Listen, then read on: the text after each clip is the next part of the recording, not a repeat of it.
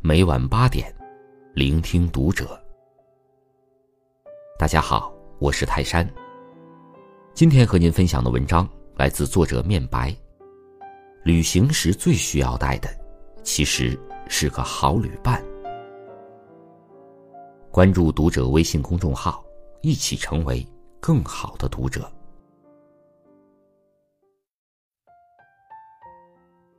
我们总是在讨论。有一个好的旅伴有多重要？两个人结伴去远方的时光，听起来很让人向往。一般来说，这需要有一个人极度的负责，负责搞定签证、机票、酒店、行程以及景点停留的时间，整个旅行的财政支出。另一个人，开心全程当智障，去哪儿都可以，做什么都点赞。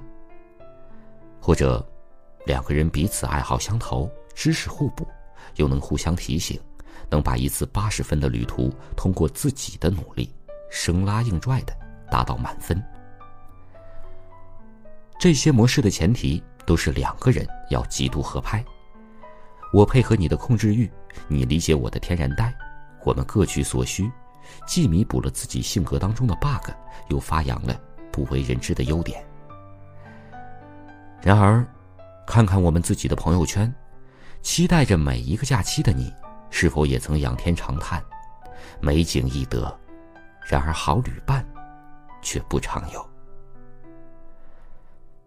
你有很多的好朋友，有好家人，甚至还可能有一位好情侣，然而他们，并不见得就是好旅伴。假期那么少。钱也不够多，你为了心仪已久的目的地做了最棒的计划。好吧，万事俱备。然后你的旅伴在路上，表达了这样的意思：你翻山越岭，他说好累哦；你期待潜入深海，他说我害怕；你期待阳光沙滩。他说：“我不去，太晒了。”你热爱复古的物件，他却说：“都是些什么破烂儿，有啥好看的？”你不喜欢打卡游，他生硬的硬拽：“来都来了，玩玩呗。”在陌生甚至语言不通的目的地，两个旅伴，一个想好好的安静，一个总嫌不够热闹。意见相左之时，两人面面相觑，无人劝和，最终要么迁就对方，要么一拍两散。所有的不顺心，大抵都是因为在一场难得的旅行中，不想将就两个人，不得不将就了彼此，心愿没完成，留下一大堆遗憾。我明白你。旅行不同于逛街化妆。即便大部分人都标榜自己能够说，说走就走，限于时间、金钱以及爱好，以我们普通人的水准，其中大部分的目的地，在能看到的将来，很可能只有去一次的机会。所以呀，和谁一起去，显得非常重要。我想说。如果你没有找到一个最想一起去的人，或者压根儿就不能确定自己是一个什么样的旅伴，不如自己上路好了。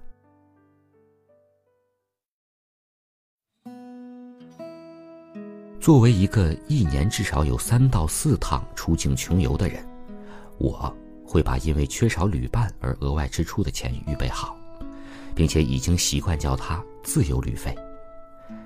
为了保留这部分的旅费。我会牺牲掉一部分购买衣服、包包或是享受的经费。他保证我住想住的酒店，不用担心同行的旅伴是否乐意这样的安排。他保证我一定要去某个不为人知的目的地的车马费。他保证我在深夜的小酒馆把喜欢的酒任性的挨个点一遍。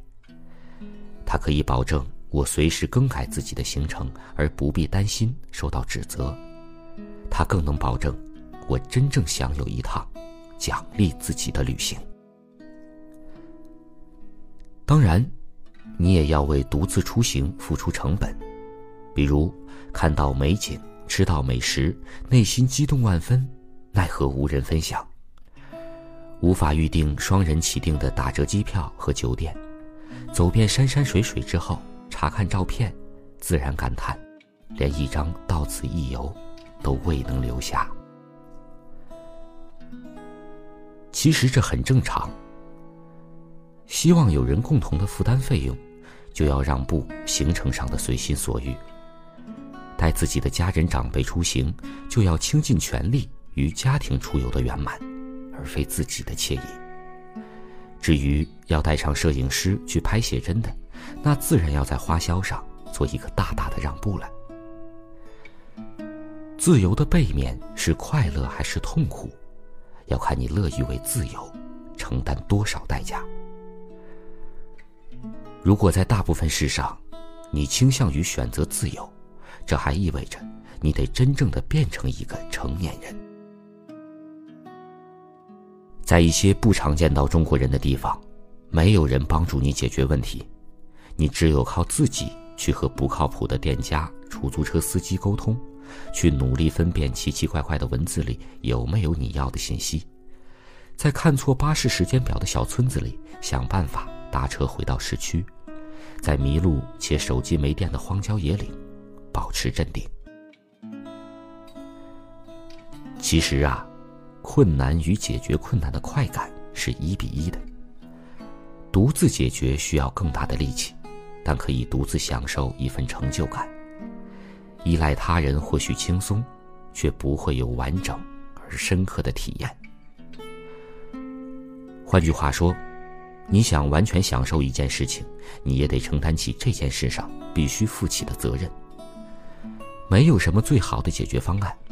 如果对寂寞的恐惧大于独自出行的惊喜，那伙伴对你的意义就胜过当地的旖旎风光。有些人的旅行，本来就是为了陪伴自己心爱的人，那是另外的一番良辰美景啊。平衡就好，接受就好，开心就好。想说的话就到这儿。说起来，身处出境游的比较繁琐的行业，我倒是真的有几个相当合拍的同性旅伴。他们拥有丰富的旅行经验和异常平静的包容心，并且有能力让每一次旅途变得更加快乐和富有收获。我得承认，我很幸运。其实旅行也好，工作也好，大部分的时间里，我们不要假定这份幸运本就存在。本来嘛，人类也并不是做什么事情都需要一个伙伴。不要让你的朋友觉得你什么都好，就是有点像那种课间非要找人一起上厕所、买零食的小小女孩。今天的分享就到这儿。我是泰山，感谢收听读者，我们下期再见。